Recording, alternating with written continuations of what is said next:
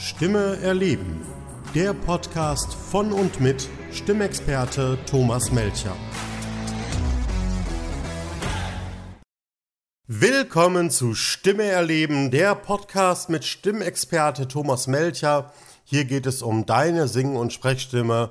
Und heute, das hatte ich ja in der ersten Folge schon mal angekündigt, ist das Thema die Stimmstörung. Welche Formen von Stimmstörungen gibt es? Wie entsteht eine Stimmstörung? Und was kann ich dagegen tun? Und da kann ich auch schon von vornherein sagen, das ist ein wahnsinnig komplexes Thema. Es gibt eine Vielzahl von Stimmstörungen. Es gibt sehr, sehr viele Ursachen für Stimmstörungen. Und ich möchte euch eigentlich nur ein paar Beispiele nennen und so ein paar Ideen darüber geben. Und ja, vielleicht euch ein bisschen was erzählen, was ihr noch nicht wisst. Ähm, wir fangen mal damit an, welche Formen von Stimmstörungen es so gibt. Und die Einordnung von Stimmstörungen ist jetzt gar nicht so einfach. Grundlegend kann man sagen, es gibt zwei Formen von Störungen. Einmal die Dysphonie, das ist die Störung der Sprechstimme, und die Dysodie, das ist die Störung der Singstimme. Und da beginnt das Problem eigentlich schon. Wie kann man das denn jetzt auseinanderhalten? Denn eigentlich ist es ja so, dass unser Kehlkopf das beides produziert, also das Organ ist daran beteiligt und produziert beides, sowohl Sprech- als auch Singstimme. Und jeder, der ein Problem mit seiner Sprechstimme hat, wird auch ein Problem mit der Singstimme haben. Andersherum ist es auch sehr wahrscheinlich, dass jemand, der Probleme mit seiner Singstimme hat, ein Problem mit der Sprechstimme hat. Und dann kann man sich natürlich fragen, warum gibt es denn diese Einteilung überhaupt? Und die Antwort darauf ist jetzt ziemlich banal, weil die Störung der Singstimme keine Störung ist. Also zumindest keine Erkrankung.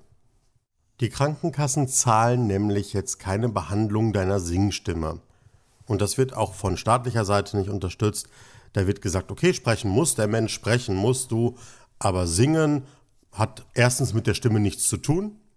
Zweitens ist die Störung der Singstimme jetzt nicht so bedeutsam, dass man da irgendwas dran tun müsste. Klingt ein bisschen verrückt, ist aber tatsächlich so. Dann kann man noch eine Einteilung machen in grundlegend physiologische Erkrankungen, also Erkrankungen, bei denen ihr wirklich krank seid, wo eine Veränderung am Organ stattfindet, wie zum Beispiel Entzündungen oder Stimmbandknötchen oder sonstige Veränderungen, erkrankungsbedingte Veränderungen im Körper. Da guckt der HNO euch in den Hals, sieht auch etwas, was man da machen könnte und sagt dann, okay, da können wir zum Beispiel operieren oder da gibt es Behandlungsmethoden, Medikamente, was auch immer. Da kann euch also ein HNO weiterhelfen. Und dann gibt es so grundlegende funktionelle Störungen, die wirklich aufgrund der Funktion des Organs entstehen. Und das ist dann oft so, dass zum Beispiel eine Fehlnutzung vorliegt, falsches Training, irgendwelche anderen Erkrankungen, die jetzt nicht unbedingt direkt mit dem Kehlkopf im Zusammenhang stehen, aber ihn halt in seiner natürlichen Funktion beeinflussen. Und die meisten Stimmstörungen sind tatsächlich funktionell bedingt. Also das passiert immer dann, wenn der HNO dir in den Hals guckt und sagt, hm, da ist nichts krank, da sehe ich keine Entzündung, da sehe ich keine Veränderung kann ich jetzt aus medizinischer Sicht erstmal nicht viel tun. Die Diagnose lautet dann Dysphonie, funktionelle Dysphonie oder nicht näher spezifizierte Dysphonie.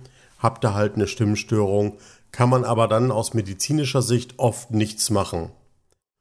Und wenn der HNO nichts machen kann für euch, dann schickt er euch halt zu einem Logopäden oder ihr geht in die Stimmtherapie oder macht halt ein Stimmtraining. Ich will jetzt auch gar nicht zu viel über pathologische Störungen sprechen, sondern eigentlich eher den Fokus auf die funktionalen Störungen legen. Obwohl das Thema ist gar nicht so einfach zu trennen. Das habt ihr wahrscheinlich jetzt auch gemerkt, weil oft geht das eine mit dem anderen hier auch wieder Hand in Hand. Es kann ja auch eine Stimmstörung entstehen aufgrund einer hormonellen Veränderung im Körper. Damit ist dann die Funktion des Organs beeinträchtigt, aber die Ursache ist die hormonelle Veränderung. Oder auch andersherum, dass zum Beispiel aufgrund einer massiven Fehlnutzung am Organ eine Veränderung stattgefunden hat. Also eine Verletzung oder eine Anpassung. Ne, du merkst schon, ich öffne heute die Büchse der Pandora und hole da all diesen Müll raus, den man eigentlich nicht braucht. Und um das wirklich, wirklich einfach zu halten und so simpel wie möglich darzustellen, ist die Antwort auf die Frage, wo beginnt die Stimmstörung, Ganz einfach, die Antwort lautet nämlich, die Stimmstörung beginnt da, wo du sie empfindest. Wenn du sagst, hey, hier kann ich noch was verbessern, da könnte man noch was machen, das oder jenes gefällt mir nicht, dann beginnt die Stimmstörung und dann kannst du auch anfangen daran zu arbeiten und daran etwas zu ändern. Das kann sehr gut sein, dass du Probleme mit deiner Stimme hast und du gehst zu einem HNO und der guckt dir in den Hals und sagt, der kann da nichts feststellen. Tja, geh mal nach Hause, trink dir einen Tee, kann man nichts machen. Du nimmst das Problem aber deutlich wahr und du möchtest, dass sich das ändert und du glaubst, es ändert sich nicht, weil der HNO ja nichts tun kann. Nö, du hast eine Stimmstörung und an der kann man arbeiten. Das ist keine schlimme Stimmstörung vielleicht. Vielleicht kannst du damit auch dein ganzes Leben weiter sprechen und glücklich und gesund bleiben. Aber es stört dich doch, dann tu doch was dagegen. Und wenn du das Glück hast, ein HNO zu haben, der dich wirklich ernst nimmt, dann gibt er dir vielleicht so ein Rezept und sagt, geh mal zu einem Logopäden und arbeite daran, dass das besser wird. Und dann musst du auch noch Glück haben und einen guten Logopäden finden, der wirklich sich die Zeit nimmt, dein Problem ernst zu nehmen und nicht irgendwie so einen Behandlungsplan abarbeitet, den der schon seit zehn Jahren mit allen möglichen Patienten macht. Ja, und wenn du kein Rezept bekommst, ja, dann such dir halt einen vernünftigen Artensprech- und Stimmlehrer oder einen Stimmtherapeuten oder einen Vocal Trainer oder irgendwas in der Richtung und arbeite konkret an deinem Problem. Und das habe ich ja in der letzten Folge schon mal gesagt. Keine Stimme ist hoffnungslos. Eigentlich kriegt man fast jede Stimmstörung wieder in den Griff. Und manchmal geht das sogar deutlich schneller, als man das eigentlich glaubt. Ich möchte dir mal ein konkretes Beispiel nennen von einem Fall, der mir vor wenigen Wochen erst wieder passiert ist. Es gibt immer wieder so Muster, die wiederholen sich bei so Stimmstörungen. Und ich finde, das ist hier ein ganz interessanter Fall, weil der sehr exemplarisch ist und viele Menschen einfach dieses Problem haben und die Lösung, die ich da vorschlage, für viele Menschen auch funktionieren könnte. Und zwar hatte sich eine Dame für meine kostenlose Telefonberatung auf meiner Homepage angemeldet. Das biete ich ja immer an und dann rufe ich diese Klienten an und dann führen wir ein ausführliches Gespräch über ihre Stimmprobleme und ihre Symptomatiken und dann kann ich manchmal auch ein paar gute Ansätze geben oder ein paar schöne Lösungsideen mitbringen oder auch noch so ein paar Gedanken mit auf den Weg geben, wie man so etwas in den Griff kriegen könnte. Die Dame war beruflich Lehrerin, hatte so viel mit ihrer Stimme zu tun und berichtete mir davon, dass sie häufiger Schmerzen hätte, also Brennen im Hals, dass sie häufiger Hustenzwang hätte und Räusperzwang, dass ihre Stimme zwischendurch wegbrechen oder wegbleiben würde und dass sie das ganz schlecht unter Kontrolle kriegen würde und dass sie das Gefühl hat, ihre Stimme überhaupt nicht gut kontrollieren zu können.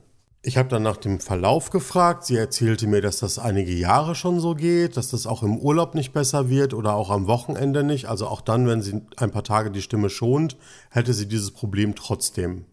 Sie wäre damit auch bei einem Arzt gewesen, der hätte ihr nicht helfen können, hat sie dann zu einem HNO geschickt. Der HNO hat ihr damals auch in den Hals geguckt und hat dann festgestellt, dass er nichts feststellt. Also ist sie davon ausgegangen, dass man dieses Problem nicht ändern könne. Und sie hat es dann nach ihrer Aussage noch eine ganze Weile mit sich herumgetragen und würde jetzt halt mal versuchen, mich zu fragen, ob ich ihr vielleicht irgendwie einen Tipp geben könnte. Und wo bei mir wirklich alle Alarmglocken angingen, war die Aussage, dass das morgens immer am schlimmsten ist und sich über den Tag bessert. Da muss man sich ja mal die Frage stellen, was macht diese Person denn in der Nacht, dass ihre Stimmbänder am nächsten Morgen so überanstrengt sind? Und dann habe ich direkt zwei Lösungsansätze gehabt, nämlich Lösungsansatz Nummer eins. Wie wäre es denn mal mit einer Schlaflaboruntersuchung, ob nachts vielleicht zu laut geschnarcht wird, gesprochen wird oder vielleicht sogar Zähneknirschen vorliegt, weil das auch sich auf die Stimme niederschlagen könnte. Und der zweite Lösungsansatz, dieser Räusperzwang, das ewige Husten und bei manchen Menschen auch das Gefühl, ein Kloß im Hals zu haben, das hängt häufig mit einer Refluxkrankheit zusammen.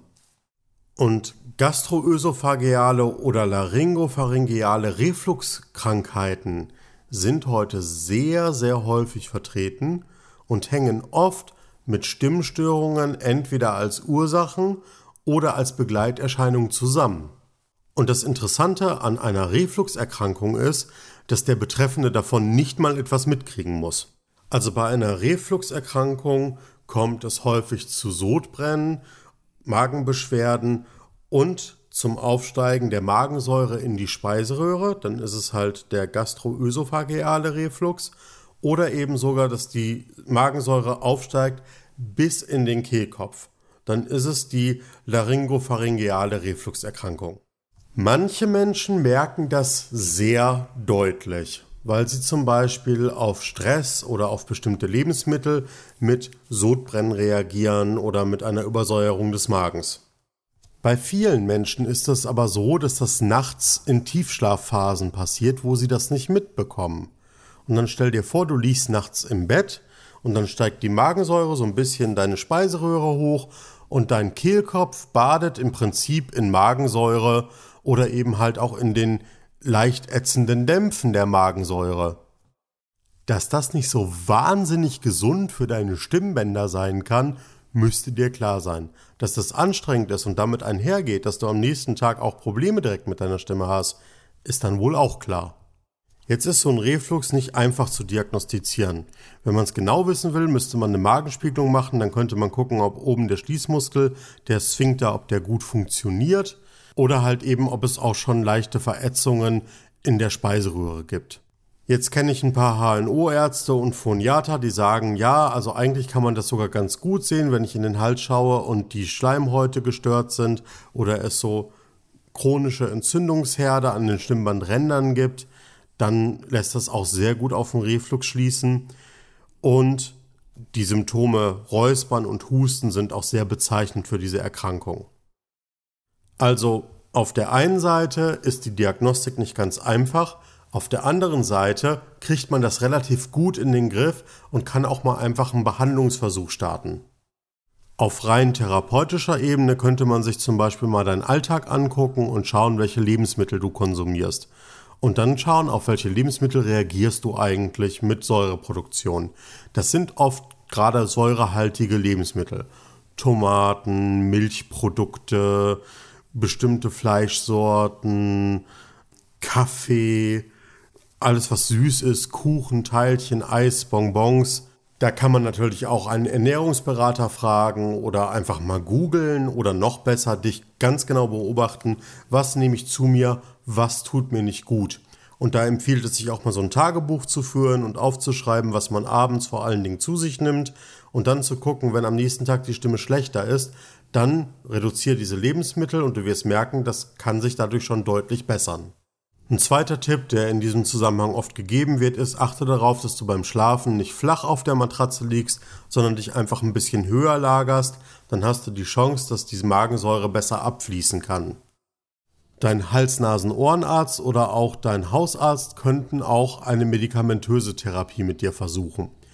Da wird meistens Omniprazol oder Pantoprazol verschrieben. Das verringert die Magensäure und auch die Konzentration der Magensäure und wirkt dann auch sehr, sehr schnell, wenn du eine Refluxerkrankung hast. Dann bessert sich aber auch die Stimme und dann wirst du auch merken, dass dein Allgemeinzustand sich verbessert. Wenn du halt keinen Reflux hast, dann nimmst du die Medikamente und es passiert nichts. Die Medikamente musst du dann aber auch mal eine Weile nehmen, so zwei bis vier Wochen. So lange braucht dann auch die Stimme, um sich zu regenerieren und dann wirst du auch merken, dass die deutlich besser wird. Das musst du dann natürlich mit deinem Arzt machen, der wird die medikamentöse Therapie mit dir durchführen und wird sie auch überwachen. Du kannst selbstverständlich auch mal schauen, im homöopathischen Bereich kann man da auch einiges machen. Du kannst auch mal einen Heilpraktiker fragen. Mir hat mal ein Heilpraktiker erzählt, dass da vieles auch mit bestimmten Salzen und so weiter und so fort geht. Als Hausmittel könnte man bestimmte Vitalsalze, die frei verkäuflich sind, nehmen, aber auch das würde ich mit deinem Hausarzt oder mit deinem Apotheker an deiner Stelle absprechen. Ich habe jedenfalls der Klientin am Telefon empfohlen, dass sie mit ihrem Arzt nochmal Rücksprache hält, dass sie eine Untersuchung im Schlaflabor vielleicht machen könnte und eben auch nochmal wegen einer Refluxerkrankung mit ihm spricht. Sie hat sich dann sehr höflich bei mir für das Gespräch bedankt, wir haben das dann auch beendet und dann hat sie mich drei Wochen später noch einmal angerufen und hat gesagt, Herr Melcher, ich bin Ihnen so dankbar, Sie haben mein Stimmproblem gelöst. Ich war nochmal bei meinem Hausarzt gewesen und habe ihn konkret auf einen möglichen Reflux angesprochen. Er hat mir dann Pantoprazol verschrieben. Danach war ich im Schlaflabor. Da wurde festgestellt, dass ich eine Schlafapnoe habe und nachts schnarche. Seitdem die beiden Probleme behandelt werden, geht es mir viel besser. Jetzt arbeiten wir beide konkret an der Stimmentwicklung. Ich zeige ihr jetzt, wie sie ihre Stimme lauter, kraftvoller, mutiger einsetzen kann, damit sie sich auch gegen die ganzen Kinder in ihrer Klasse durchsetzen kann. Und das funktioniert, weil sie jetzt auch den Kopf frei hat und weil ihre physiologische grundlegende Konstitution das auch hergibt, dass sie ihre Stimme viel besser und effektiver einsetzen kann als die Jahre davor, wo sie eben dieses grundlegende, auch physiologische Problem hatte. An diesem Beispiel sieht man sehr gut, dass es eben auch Stimmprobleme gibt, die sich relativ einfach und relativ schnell in den Griff kriegen lassen. Manchmal ist es einfach nur der gute Gedanke oder der Anstoß, in die richtige Richtung zu gehen und dann das Richtige zu tun, damit sich so etwas bessert. Ich würde jetzt gerne nochmal ein anderes Beispiel nennen, wo es um die klassische Dysodie geht, also um die Singstimmenstörung, weil mir das sehr am Herzen liegt, euch das nochmal zu erzählen. Und damit gehen wir auch nochmal zurück in die erste Folge, wo ich gesagt habe, du wurdest zum Singen geboren.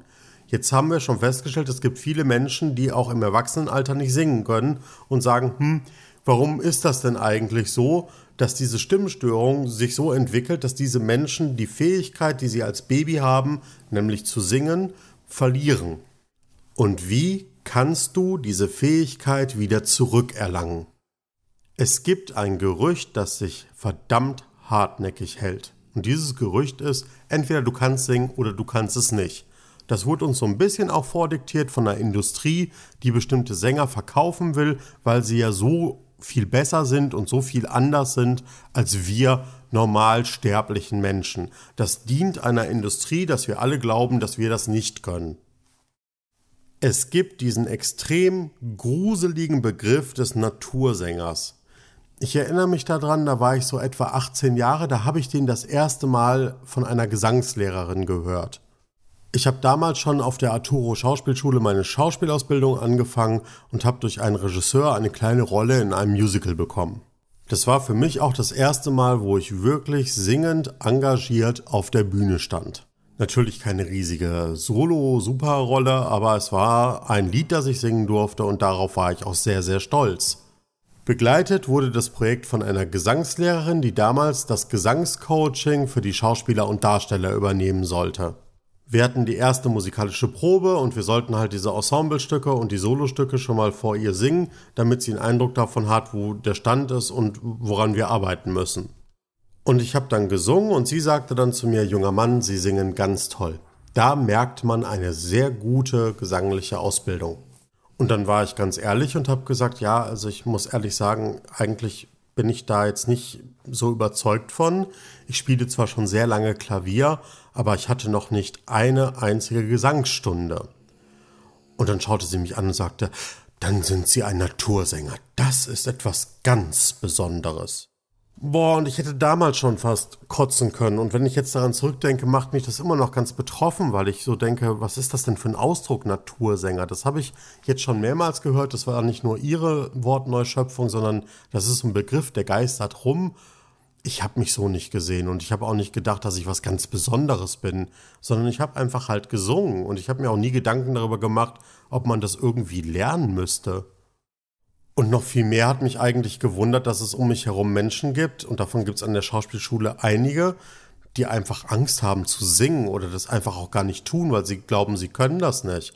Und ich habe immer gesagt, ja, mach das doch, das ist doch total einfach, trau dich doch. Und ich meinte das überhaupt nicht böse oder überheblich oder so, sondern ich habe immer versucht, die Leute dann dahin zu kriegen, einfach diese Hemmungen fallen zu lassen, weil was ist denn dabei zu singen?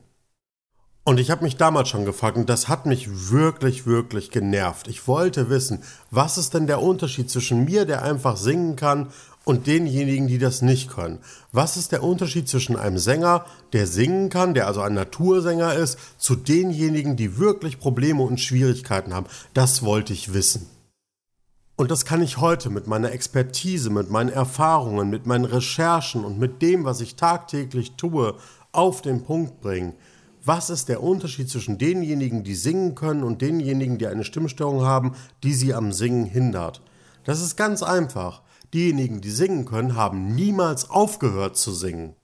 Bei Jugendlichen und Erwachsenen, die nicht singen können, liegt offensichtlich eine Störung des natürlichen Stimmapparates vor, weil sie irgendwann aufgehört haben, ihre Stimme richtig zu benutzen.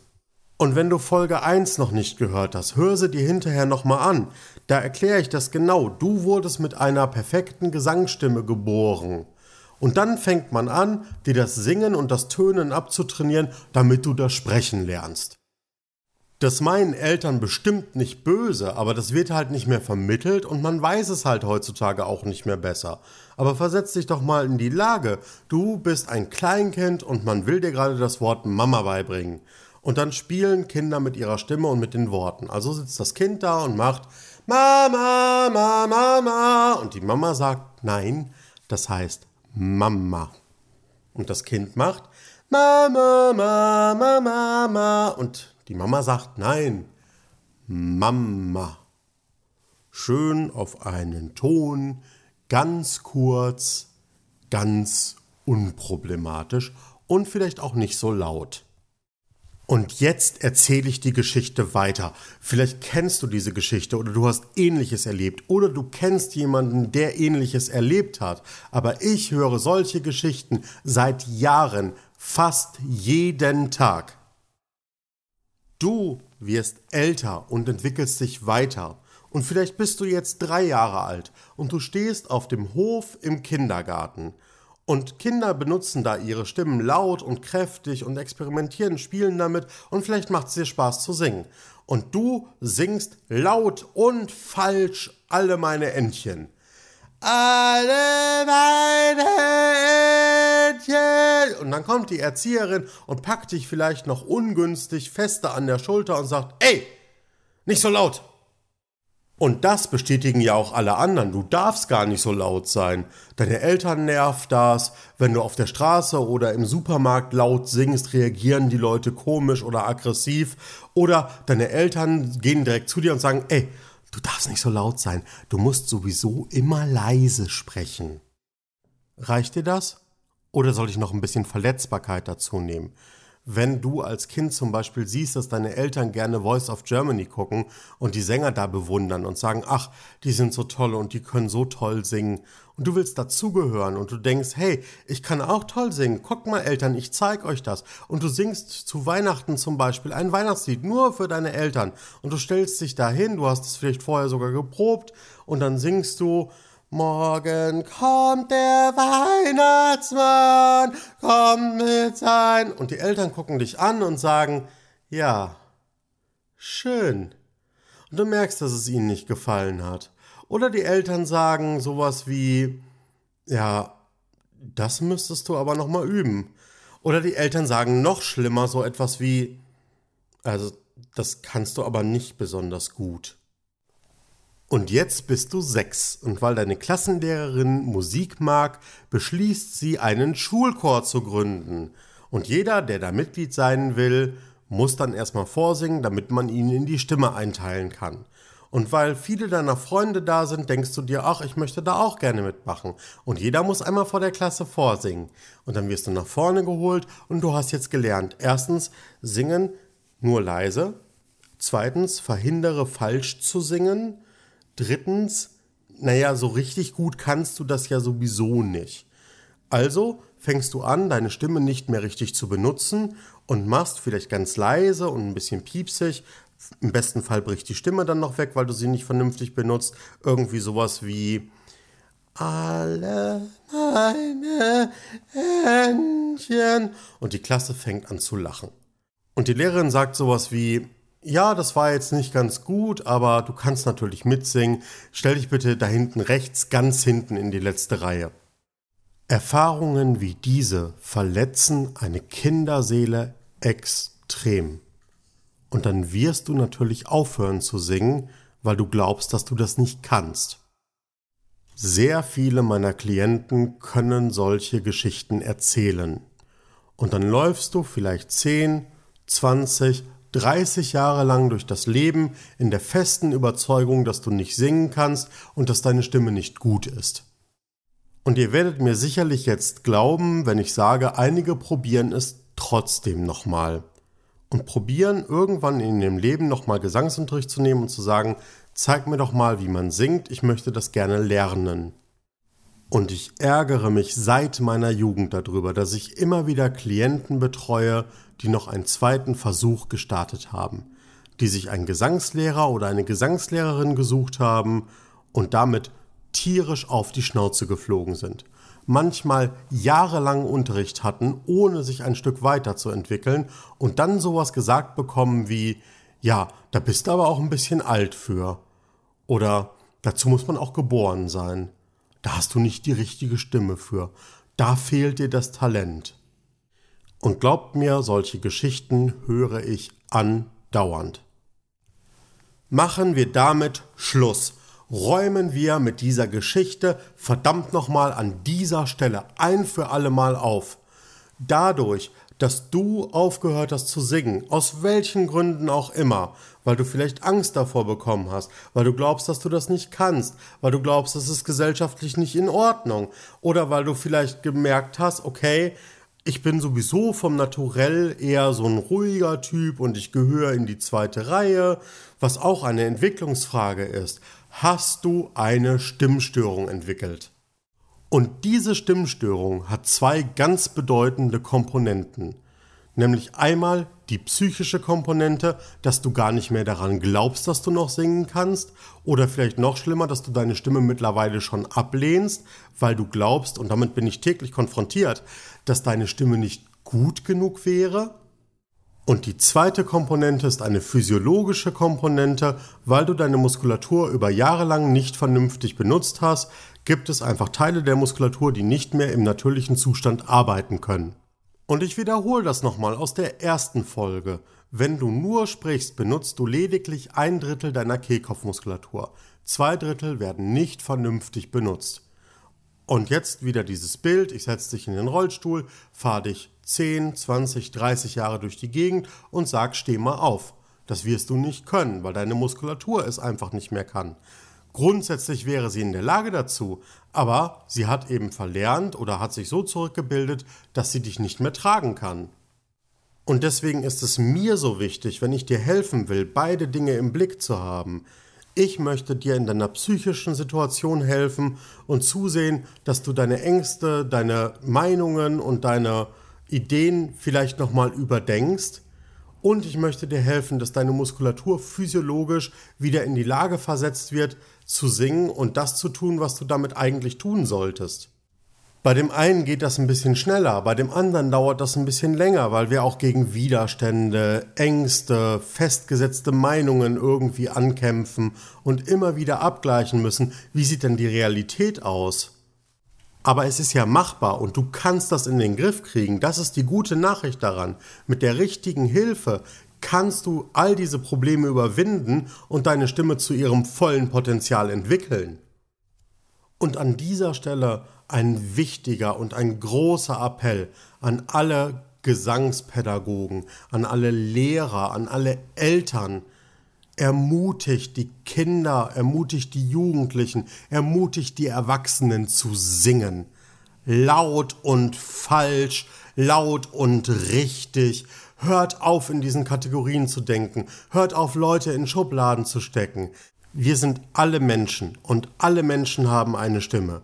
Und jede Stimme ist besonders, jede Stimme ist erwünscht. Und ich muss das an dieser Stelle gar nicht sagen, dass mir das ein wichtiges und ein emotionales Thema ist. Das hörst du schon. Aber gerade diese Form von Stimmstörung, die in der Kindheit beginnt, die in der Jugend beginnt oder im Erwachsenenalter und über Jahre verschleppt wird, ist mit einer der größten und kompliziertesten, weil sie so viele Komponenten hat und weil sie so häufig heutzutage vertreten ist. Und daran siehst du auch, dass es ein vielseitiges, komplexes, aber auch wahnsinnig spannendes Thema ist. Es ist mir ein wichtiges Anliegen, dass du die zentrale Nachricht aus dieser Folge mitnimmst, nämlich, egal welche Form von Stimmstörung du hast, egal was du an deiner Stimme gerne verbessern möchtest und egal welche Ziele du hast, du kannst daran arbeiten. Du kannst auf medizinischer Ebene arbeiten, du kannst auf therapeutischer Ebene und du kannst auf didaktischer Ebene daran arbeiten. Und wenn du jetzt nicht weißt, wie du damit anfangen kannst, wen du kontaktieren musst oder was du noch probieren könntest, Dafür biete ich meine kostenlose Telefonberatung an. Vereinbare einen Termin auf meiner Homepage, ruf mich an oder schreib mir eine E-Mail. Ich bin gerne bereit, deine Stimmfragen zu beantworten, mir dein Problem anzuhören und dir meine Expertise dazu zu geben.